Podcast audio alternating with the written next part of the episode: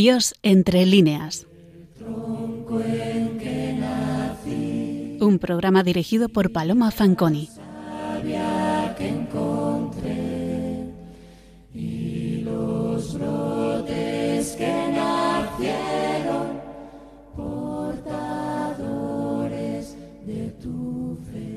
Buenas noches, queridos oyentes de Radio María.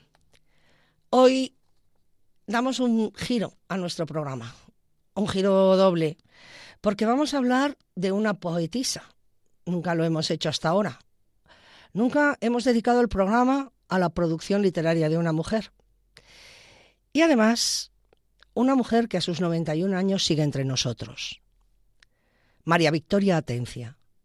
Nunca hemos dedicado tampoco un programa a ningún creador literario vivo. Estoy segura de que muchos de ustedes, especialmente los oyentes de Andalucía, y más concretamente los malagueños, conocen perfectamente la figura literaria y cultural de esta singular mujer que compatibiliza en sí misma su vocación poética con el pilotaje de aviones, por ejemplo, y que ha obtenido los más altos reconocimientos intelectuales nacionales e internacionales. Mara Victoria Tencia nace el 28 de noviembre del año 1931 en Málaga, donde pasó, según confesión propia, una feliz infancia. Cuando terminó la guerra civil, ella estudió en el Colegio de la Asunción, después en el de la Sagrada Familia, y afirma Antonio Gómez Yebra que de estos colegios le quedó su afición a la pintura, su sentido del color y de la composición, así como la educación religiosa que dio sus frutos en no pocos poemas. Pasó después a estudiar en el Conservatorio de Málaga y sin haber alcanzado la veintena, conoció a Rafael León, poeta, impresor e investigador, quien la animará a escribir y a publicar poesía, convirtiéndose en su mentor y pronto en su marido. Este le abrió las puertas de un círculo de amistades y profesionales de la literatura, que condicionaron también su actividad cultural. Desde muy joven, María Victoria Atencia se vinculó a una revista que se llama Caracola, heredera de la revista Litoral, donde habían publicado gran parte de los poetas del grupo del 27, junto con prácticamente todos los grandes poetas andaluces. Este es un hecho eh, muy relevante porque, miren, lo que hay que tener siempre en cuenta es que cuando hablamos de la poesía del siglo XX en España, tenemos que tener siempre muy presente la importancia trascendental que tienen las revistas literarias. El soporte en el que la mayoría de los bates del siglo pasado publican inicialmente muchos de sus poemas son las revistas literarias. Luego, es verdad que los pueden recoger los poemas en un libro, ¿eh? pero inicialmente muchos de ellos se publican en revista. Hasta tal punto son importantes las revistas literarias en la poesía del siglo XX que en ocasiones una revista, como por ejemplo Cántico o Escorial, dan nombre a todo un grupo poético. De manera que toda la bibliografía habla unánimemente del grupo Cántico o del grupo Escorial, refiriéndose a los poetas que las fundaron y que publicaron allí. El creador de la revista Caracola fue José Luis Estrada, pero la impronta de Bernabé Fernández Canivel fue definitiva. Con ellos está también un poeta tan importante como por ejemplo Alfonso Canales, propietario de una ya mítica biblioteca personal de la que se nutrió ávidamente nuestra escritora, así como la de la biblioteca también de Fernández Canivel, que además le proporcionaría contactos con poetas de los dos lados del Atlántico, desde Juan Ramón Jiménez a Cernuda y desde Damaso Alonso a Vicente Aleixandre. El primer libro de poesía de María Victoria Atencia se tituló eh, Tierra Mojada. Lo publicó en el año 53. En el 61 publica un segundo libro, Arte y Parte, con una dedicatoria a su marido, que dice así, para Rafael, humanista, maestro, centro de mi vida. Ya en esta obra, como un rasgo casi constante de su producción, encontramos poemas de carácter religioso, como por ejemplo El Monte, que dice así. Señor, para verte más de cerca necesitaba el monte. Allí tu casa estaba tan natural, tan sin nada viejo estorbado que hasta el sol se cuidaba de limpiarles las hojas a cardos y eucaliptos. Nunca olió sitio alguno a tanta pura gloria. El campo te sabía más suyo en la mañana. Tú pasabas, vivías, dabas forma y color a las cosas y nombre. Habrán notado ustedes la impronta de San Juan de la Cruz, mi amado, las montañas, los valles solitarios nemorosos, las ínsulas extrañas, los ríos sonorosos, el silbo de los aires amorosos.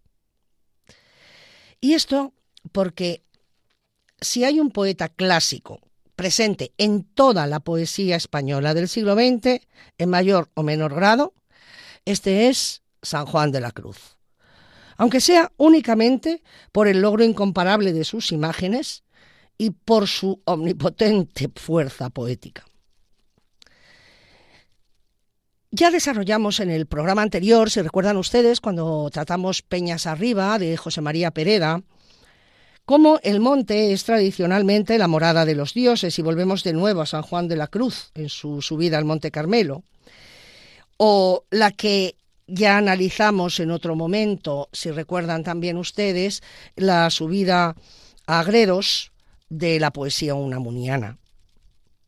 En Arte y Parte de eh, María Victoria Tencia, encontramos unas letanías a Nuestra Señora en la noche de Navidad. Y efectivamente el poema adopta la forma de letanías, en que las imágenes encierran una belleza notable. Y perdónenme ustedes que les haga aquí un inciso. Si se fijan ustedes, cuando rezamos el rosario eh, en las letanías, hay imágenes verdaderamente poéticas. ¿eh? Torre de marfil, casa de oro, arca de la alianza. Bien, pues vamos a algunas de estas letanías de María Victoria Tencia que recoge en Arte y Parte.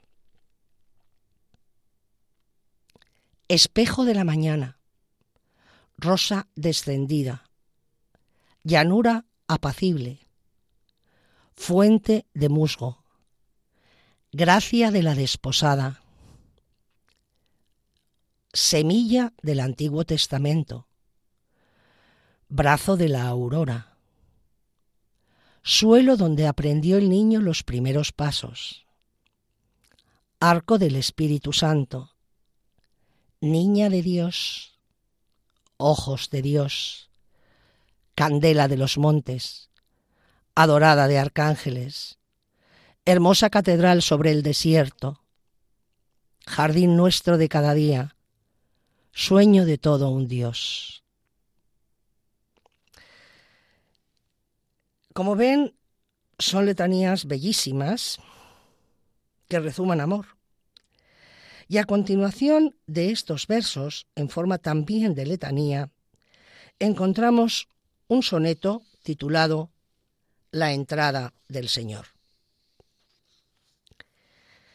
Pues bien, estos dos libros que hemos mencionado, junto con Cañada de los ingleses, comprenderían, según señala Rocío Badía Fumaz, la primera etapa de su obra.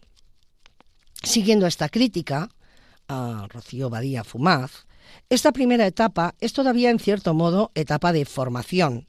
Es una poesía caracterizada por un vitalismo propio de la juventud. Pero también, como ha señalado Guillermo Carnero, una poesía cargada de sinceridad. Estas primeras publicaciones tuvieron escasa difusión y le siguieron 15 años de silencio. Se ha comentado que la causa del abandono de la creación poética durante este largo periodo se debió al rechazo de la poesía social, que entonces cundía.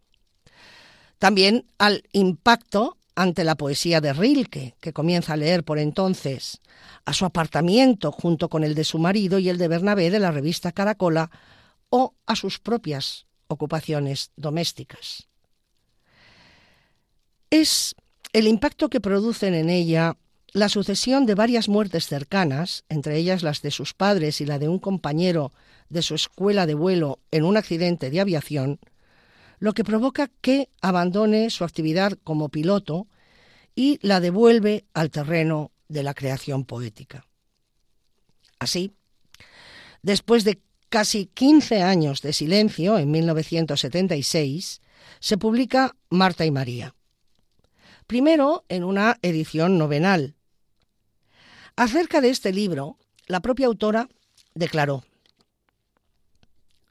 Marta y María tenían un parejo amor, pero expresado de distinto modo por el amigo de su hermano.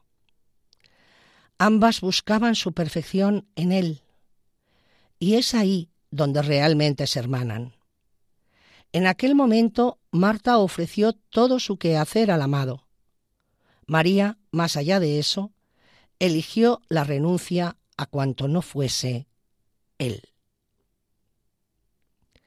Como es sabido, y nos han explicado tantas veces al comentar este pasaje evangélico, eh, las dos hermanas en su actitud representan la vida activa y la vida contemplativa, pero nuestra autora parece presentarlas no como una dicotomía que aboca necesariamente a la elección, ¿no? O sea, o opta usted por la vida activa o opta usted por la vida contemplativa, sino que las presenta como actividades complementarias y ambas necesarias en el devenir de todo ser humano.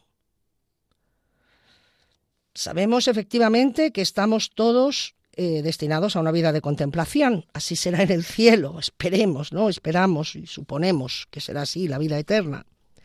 Pero ya desde ahora, en nuestro interior, existe un impulso hacia lo eterno, hacia la quietud de la meditación y la conciencia de la trascendencia.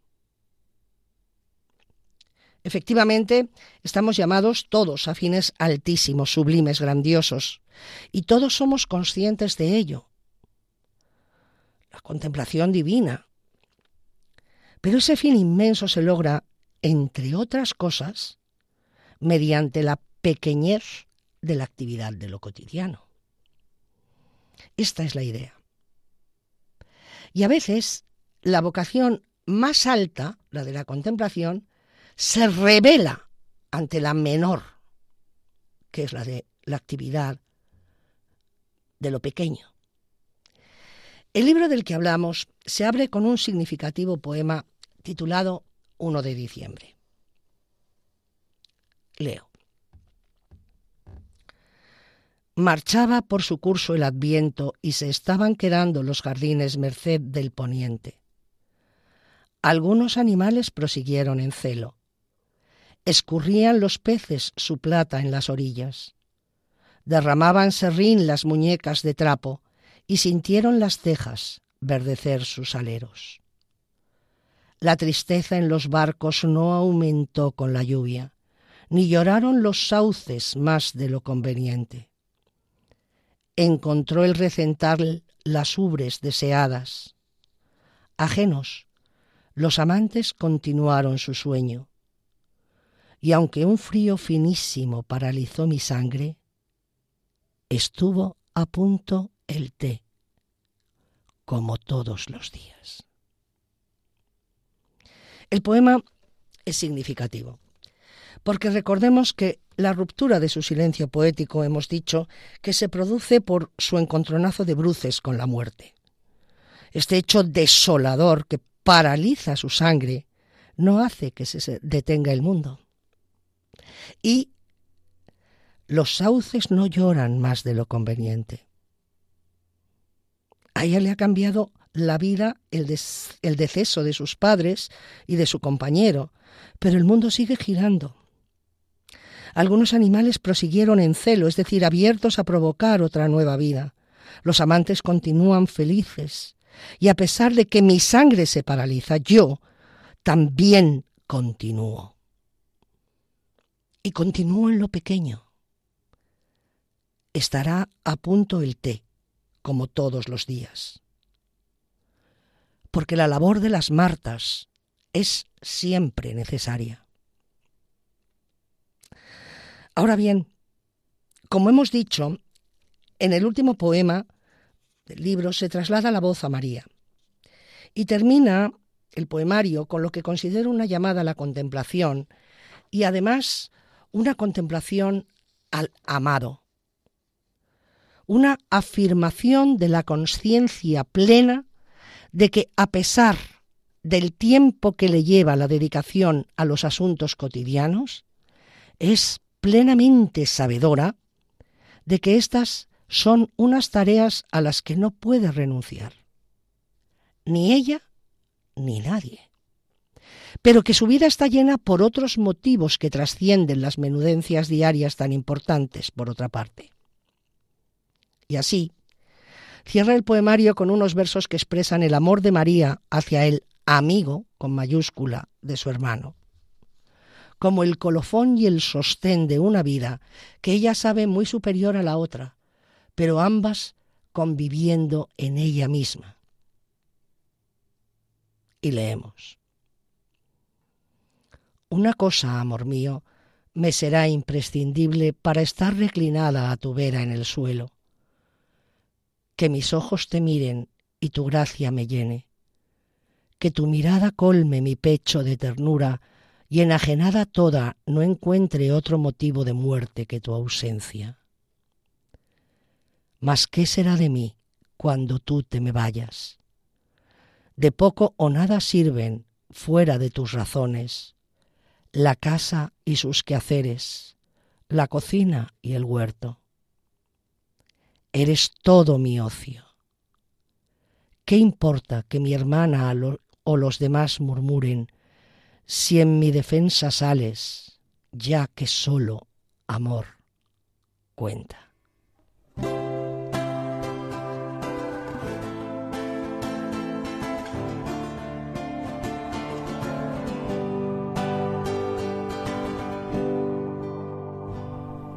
Sé que tienes miedo de abrir los ojos, sé que muchas veces no puedes con todo y la vida te agota porque el tiempo te ahoga y cronometra tus días que se llenan de prisas. Sé que haces siempre lo que se debe. Sé que tú no miras según lo que se tiene y que te sientes solo y te rindes un poco que te gustaría que esto fuera entre todos. A ti te digo,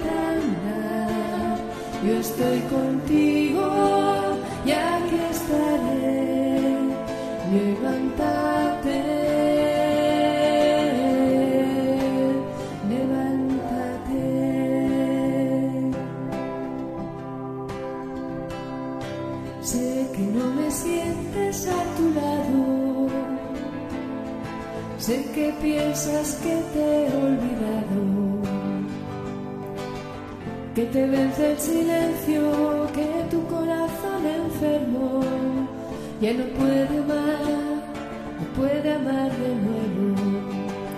Sé que crees que me debes algo, sé que querrías poder pasar de largo, que estos no son tus planes y no sabes si te valen y te sientes encerrado. en tus días sin escapes.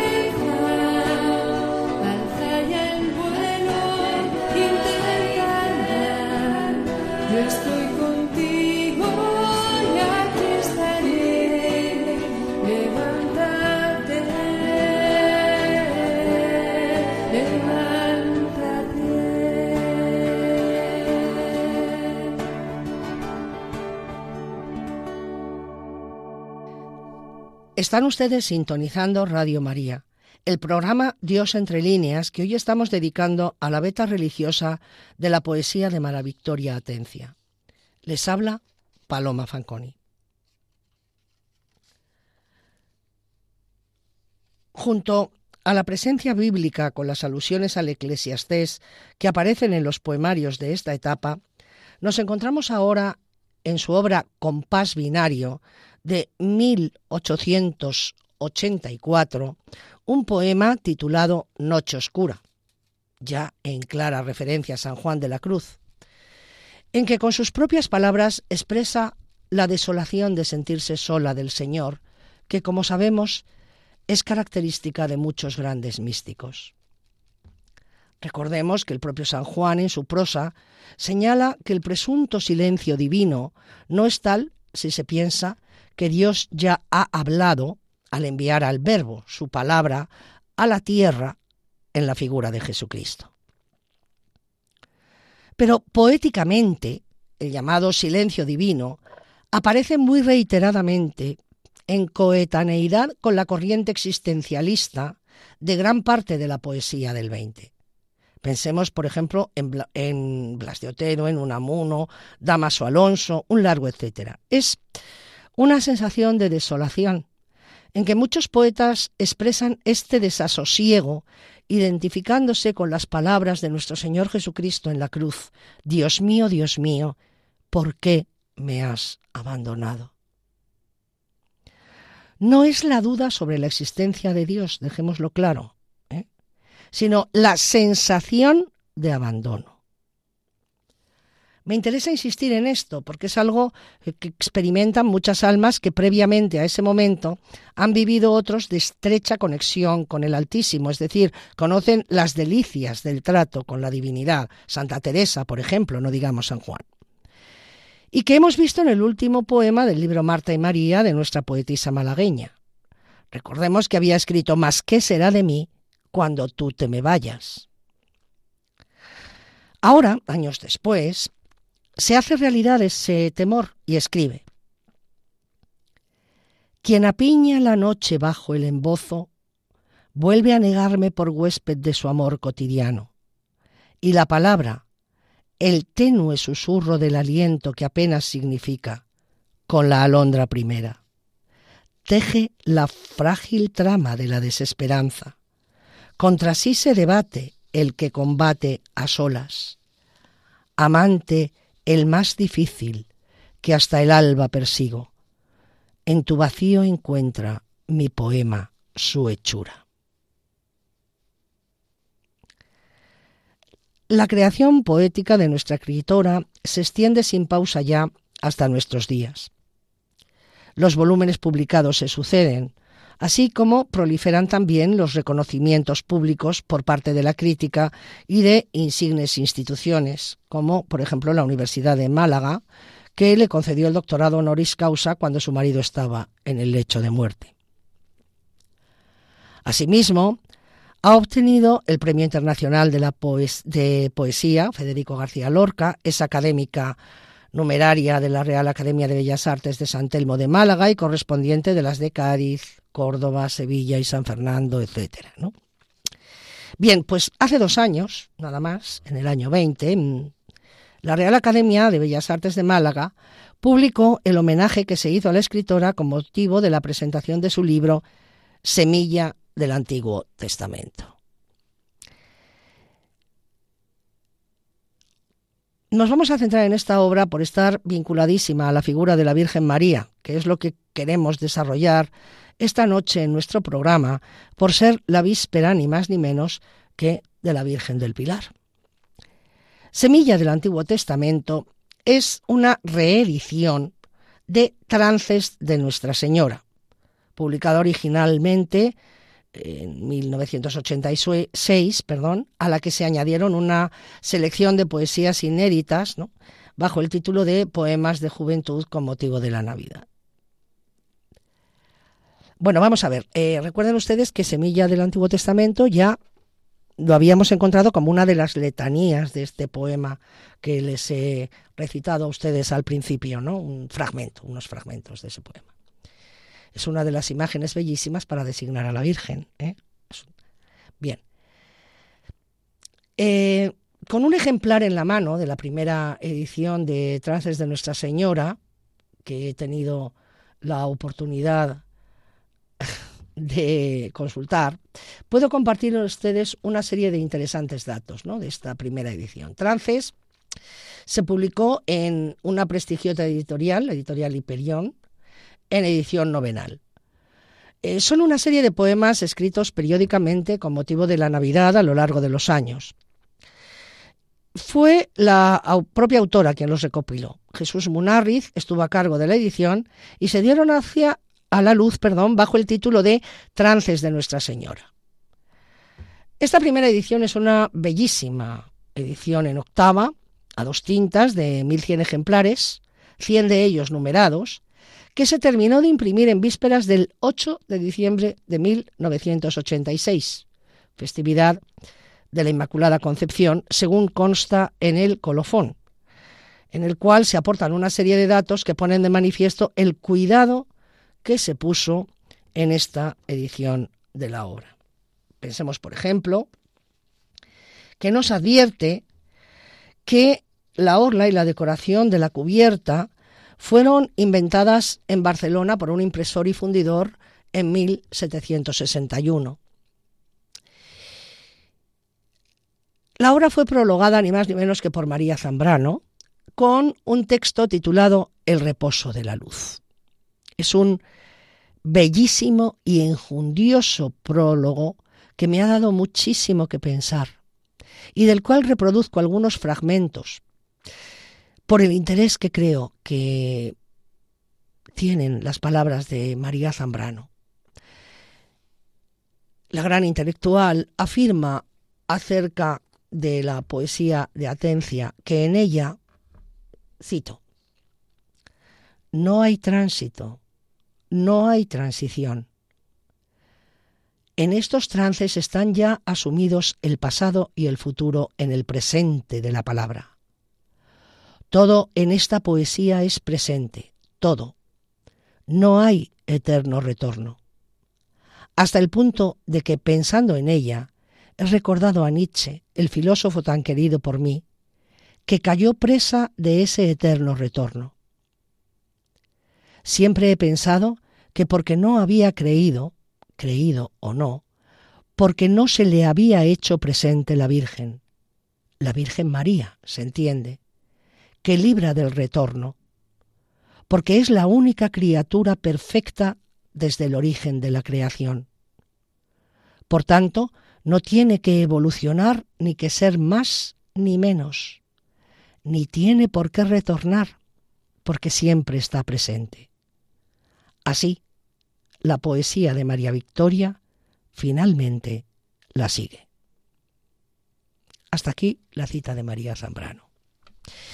De momento, miren, eh, yo quisiera comentar estas palabras porque eh, no las había leído, ¿eh? las, las, he, las, he, conocido preparando esta intervención y han llamado poderosísimamente mi atención. En primer lugar, por la compasiva visión de Nietzsche que tiene María Zambrano, quien se reveló como pocos ante la idea de Dios. Y, sin embargo, la autora del prólogo piadosamente, lo confiesa de modo expreso, señala el filósofo tan querido para mí, que fue presa de ese eterno retorno, que hace ese retorno que hace fatalmente caer en la idea del superhombre, ¿no? Y la bondadosa filósofa, compadeciéndose del sufrimiento del propio Nietzsche y de sus seguidores, señala que siempre había pensado que de esa fiera, de la fiera de que cayó presa, el propio Nietzsche le podía haber librado la fe en la Virgen María. Bellísima idea, bellísima. Compasiva, comprensiva, empática, solucionadora, llena de piedad, ¿no? llena de, de amor. La segunda gran idea que derraman estas palabras es que en la Virgen no hay tránsito, no hay camino de ascesis, no tiene necesidad, no cambia, no puede, no quiere porque no lo necesita. Porque no tiene que ser más nada. La Virgen, Nuestra Señora, no tiene que ser más caritativa, ni más fiel, ni más fuerte. Tampoco tiene que ser menos nada no tiene que ser menos soberbia, ni menos envidiosa, ni menos nada, porque es ya toda perfección entre las criaturas posibles. Es magnífica la idea. Tengo que confesarles que me ha conmovido esta manera de expresar la superioridad de la Virgen María. Y continúa escribiendo María Zambrano. El silencio mismo de los meses de espera, los larguísimos días que incluso para el que no crea, se hacen en el adviento, toman en esta poesía un carácter desvelador, una revelación interior, una ascesis, un irse haciendo por la revelación intangible. La luz se torna en alimento, en aliento propio, de acuerdo profundamente lógico con el alimento que será aquel, con mayúscula, que va a traer al mundo, al cosmos oscuro, cuando la tiniebla reinaba. Decía Góngora, caído se ha un clavel hoy a la aurora del seno. Se diría que en María Victoria hay un eco de lo hecho presente, hecho real, hecho efectivo, pues todo lo que esta poesía toca es verdadero. Hasta aquí las palabras de María Zambrano. Y efectivamente, el libro recrea muchos momentos del Adviento, la espera al nacimiento de Cristo. Pero vamos por partes y empecemos por el título. Trances de Nuestra Señora. Si consultamos el diccionario de la Academia, española, la palabra trance nos aporta cuatro acepciones, de las cuales la primera y la cuarta son primera, momento crítico y decisivo por el que pasa alguien, y cuarta, estado en que el alma se siente en unión mística con Dios. En ambos sentidos puede interpretarse la palabra trances en el contexto en que lo usa nuestra autora porque se exploran en esta obra muchos momentos decisivos de la existencia de la Virgen María y porque manifiestan muchos poemas la unión mística de Nuestra Señora con Dios, como no podía ser de otra manera. Se ha comentado que el antecedente, de, esta obra son las letanías que ya hemos reproducido. Y eh, son 13 composiciones en total. En la primera edición, el primer poema es el titulado Los desposorios. Continúa la visita, en que leemos. Así de natural me recogí en mi rezo, y un jarro de azucenas me retuvo en el sitio y vino una paloma y una cinta de oro me alcanzó desde ella y encendió mis sentidos. Me oreó con su vuelo y quedó todo el cuarto suspenso en una paz que hizo crujir los quicios. Se refiere, claro está, a la visita del arcángel a su casa, que se completa con el poema siguiente, titulado Anunciata, que reza así. Tu mensajero vino y me habló brevemente. Déjame una quietud que siga a su recado. Descalza en los umbrales de la aurora me tienes. Recogeré mi pelo y dispondré mi cuarto. Por el otero asoma tu ternura impaciente. Te conozco a su luz. Date prisa. Te aguardo. Y este primer ciclo del poemario se cierra con el poema Trance. Este eh, me ha llamado mucho la atención. Primero se lo, se lo recito porque es eh, ahondar mucho en el corazón de, de la Virgen. ¿Podré sobrellevar este trance en silencio si me sé la elegida sobre generaciones entre tanta princesa de la real estirpe? Serán mi ajuar las cortas oraciones de niña, mis arras una barra florecida de nardo. Ahora que sé el misterio y prosigo doncella, en tanto que en mi vientre se cumple su palabra, escucho a mi Señor y mi Señor me escucha. Es, bueno, en una famosa entrevista a tenor de este libro, la autora declaró lo siguiente, dijo, a la hora de escribir estos trances los he escrito poniéndome a mí y poniéndome en ella. Por eso en algunos habla como si hablara ella y en otros como si hablara yo. Es un libro muy especial, porque no es un libro religioso, pero muy de mujer, hablar del misterio de la mujer. Esto fue lo que la propia autora declaró. Bien, si andamos en estos tres poemas que les he reproducido, vemos que los tres están puestos en boca de la Virgen. Es una identificación de la autora con la joven madre, ella también lo fue.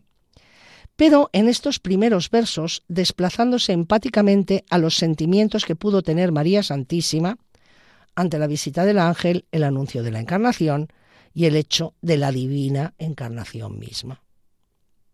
En realidad es ahondar desarrollar esa sugerente frase del evangelista, perdón, del evangelio, ¿no? Que es mm, que tantas veces hemos meditado. María, por su parte, guardaba todas estas cosas y las meditaba en su corazón. Esta frase eh, del Evangelio siempre,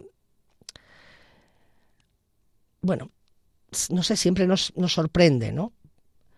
porque es muy sugerente, desde luego es muy sugerente y es misteriosa un poco, porque también podemos preguntarnos, muy bien, las guardaba en su corazón, ¿cómo las guardaba? Parece como si María Victoria Tencia hubiese meditado profundamente la frase del evangelista y en un intento de comprender a Nuestra Señora, se desplazara a su más profundo sentimiento y a sus más elevados pensamientos, y escribe lo que considera que la Virgen pudo sentir. Este tercer poema, Trance, lo es en los dos sentidos del término que hemos visto, es decir, momento crítico y decisivo por el que pasa alguien y estado en que el alma se siente en unión mística con Dios. Porque el momento de encarar ante el mundo su embarazo no cabe duda de que debió de ser algo angustioso para ella. Los evangelios nos desarrollan la turbación de José, pero no la desazón que pudo sentir la Virgen María desde el punto de vista humano ante tamaño suceso. Pero de manera absolutamente ortodoxa, como un acto profundamente empático con la Inmaculada, María Victoria Atencia soluciona el conflicto de María con estos versos finales, finales que manifiestan la segunda acepción del término trances. ¿no? Recordemos que trance es el título concreto de este poema. Ese momento crítico con una expresión del estado en que el alma se siente en unión mística con Dios. Escucho a mi Señor y mi Señor me escucha. En los dos siguientes poemas, quien habla es la autora, dirigiéndose a la Virgen.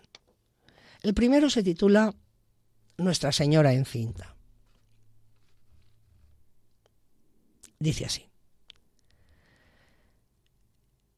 El aire te estremece con las hojas del chopo, y con un solo aliento a la par alentáis. Eres un agua viva que remansa el adviento. Abrázate el regazo y déjame abrazarte, y sentir su latido transfigurar tu cuerpo. Prendamos una hoguera en tanto que amanece. En este poema vemos una reminiscencia del, momento evangélico de la transfiguración del Señor en el monte Tabor, ¿no? Es más, la palabra aparece expresamente, ¿no? Y sentir su latido transfigurar tu cuerpo. Y de la misma manera que San Pedro en el monte Tabor exclama, Señor, qué bien se está aquí, si quieres hacemos tres tiendas, la autora, ante la presencia de la Virgen encinta, le sugiere, abrázate el regazo, y déjame abrazarte y sentir su latido transfigurar tu cuerpo. Para terminar sugiriendo, a la manera de Pedro, prendamos una hoguera en tanto que amanece, para quedarnos aquí, juntas las dos, calentitas, unidas, sintiendo su latido. Es una visión originalísima a la que no estamos acostumbrados en la literatura no estamos acostumbrados. El momento del Adviento y de la figura de la Virgen encinta ha sido con mucha frecuencia evocada en todas las manifestaciones del arte, ¿no? Pero la sensación de una gestante contemplando a otra gestante no es usual. Se produjo en la visitación, ¿eh? Pero este punto de vista es el que nos aporta María Victoria Tencia, rezumando ternura sin salirse de la fe una identificación de madre a madre. Es decir, lo que les quiero decir a ustedes es eh, la voz de una persona que conoce la sensación de tener un hijo en sus entrañas, dirigiéndose a la Virgen María cuando está en el estado de gestación. Es con voz propia, ¿no? De madre de no nacido a madre de no nacido. Y sentir su latido transfigurar tu cuerpo. Este poema se completa con otro titulado Plenitud, que dice así. Desde entonces me tienes, Señor, a tu servicio. Con llevarte conmigo lo demás se me olvida una brizna de paja pone el oro en mi pelo, y cerca de nosotros buey y mula vigilan.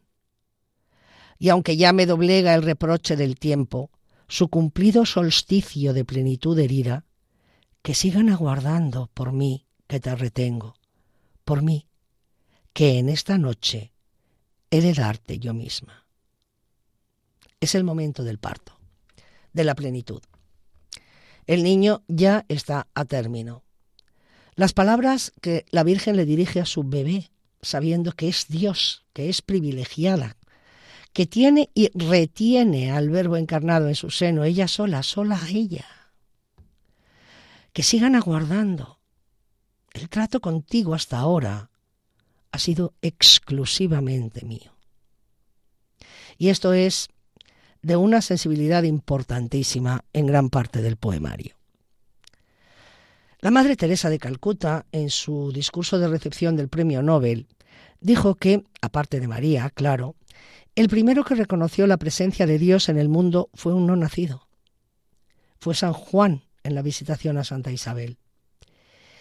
Y en este libro de poemas se reproducen muchas palabras que dirige la Virgen a su hijo no nacido plena de felicidad y alegría esperanzada. Es la visión fundamental del, advierto que nos, del Adviento perdón, que nos aporta de una manera bellísima María Victoria Atencia en este libro. Las palabras de una gestante a otra gestante.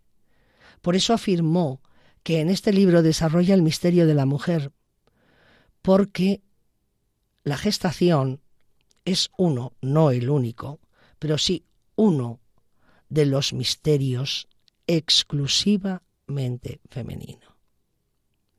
Y ya pasado el momento, la Virgen María, en un poema titulado Memoria, recordará. Tiempo atrás, vida atrás, me recogí en mi sangre y aniñé mi esperanza para crear un fruto. En el tierno silencio de aquellos largos meses, nos mecía a los dos el giro de la tierra. Después, al alumbrarlo, la tierra se detuvo. Y muy bonito, de manera muy familiar y extraordinariamente inteligente, y quiero resaltar esto, inteligente y madurísima, en un poema titulado Candelaria, María habla así de la presentación del niño en el templo. En mis entrañas fueron sus pestañas caricia, yo su valla, él mi hacienda, y era yo responsable de su creciente espiga. Del resto, mi Señor. ¿Era aquello impureza? Para guardar las formas me llegué hasta el altar y entregué dos pichones. No daban para más, mucho más, mis caudales. En el año 2020, el 10 de diciembre, se presentó en Málaga la edición de Semilla del Antiguo Testamento, que consta, según palabras de la propia autora, de la cuarta edición de Trances de Nuestra Señora, a la que se le han añadido unos poemas de juventud inéditos hasta la fecha. Fíjense ustedes en la belleza del título, Semilla del Antiguo Testamento, es como una letanía más, ya lo hemos dicho, ¿no? toda la historia del pueblo de Israel que constituye el Antiguo Testamento, toda la historia de Yahvé con el pueblo elegido, tiene una semilla, una semilla que se resuelve en flor, que es la Virgen misma, que da su fruto, que es el gran protagonista del Nuevo Testamento, el fruto del vientre de la Virgen María. La idea, bellísima, completamente ortodoxa, es poéticamente muy lograda no me resisto a reproducirles a ustedes algunos de estos poemas de juventud. En el último instante del Adviento, camino de Belén, la Virgen siente que llega el momento del parto y exclama en bellísimos y cálidos versos. En el pecho traigo amores, mi garganta fuego es, ay José, que el niño se me ha movido y bien me sé yo quién es, ay José, Ay, José, están llamando a la puerta y queda lejos Belén, mi José. Nacido el niño, viéndole, la Virgen exclama, tan chiquito es que con medio beso lo calentaré. Es altamente significativo que hace solo dos años el libro que María Victoria Tencia quisiera reeditar fuera este, dedicado a la Virgen. En el momento de su presentación, José Manuel Cabra de Luna dijo, y así está impreso, Aquí debía concluir mi intervención, pero no me he podido resistir a tomarle prestado el ruego que, al comienzo del libro, hace la propia María Victoria, significando así que esta excepcional mujer y maravillosa poeta, nunca olvida un poder solidario para con todos. Hoy, a cuantos lean estos poemas les ruego que los ofrezcan como una oración muy especial para aquellos que nos dejaron desconsolados tras esta cruel pandemia. Por eso hemos reproducido muchos de ellos, porque son oraciones en la concepción de la propia autora, que lo son, ya lo sabíamos, pero nos alegra poder valorarlos como tales por voz de la propia creadora de los mismos y en fecha tan cercana como es el año 2020. Esta es la primera vez que he tratado en nuestros programas la obra de una mujer y de una mujer que sigue entre nosotros, a la que puedo a través de las ondas darle las gracias por ofrecernos su poesía. Escribir poesía y publicarla es un acto de generosidad de entrega propia. El poeta abre su corazón y su espíritu a todos y esto es muy valioso. andamos tras sus escritos, parafraseando a Cervantes, porque como Orlando en la obra inmortal del Quijote, creemos que tienen un valor que respetó el olvido.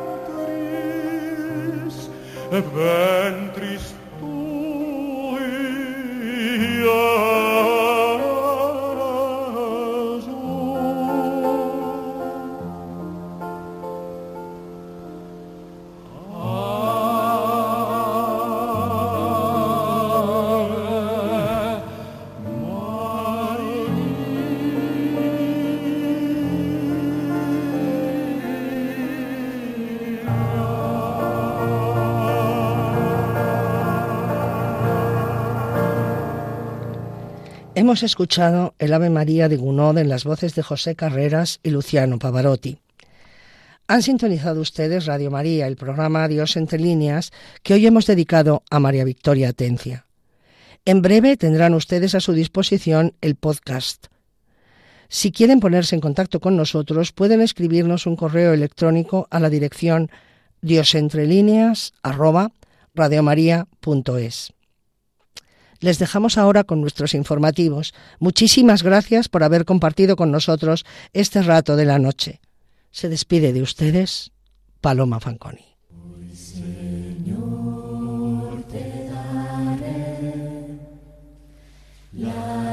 Gracias por mi vivir, por la tierra y mis amigos, porque siempre fui feliz. Dios entre líneas.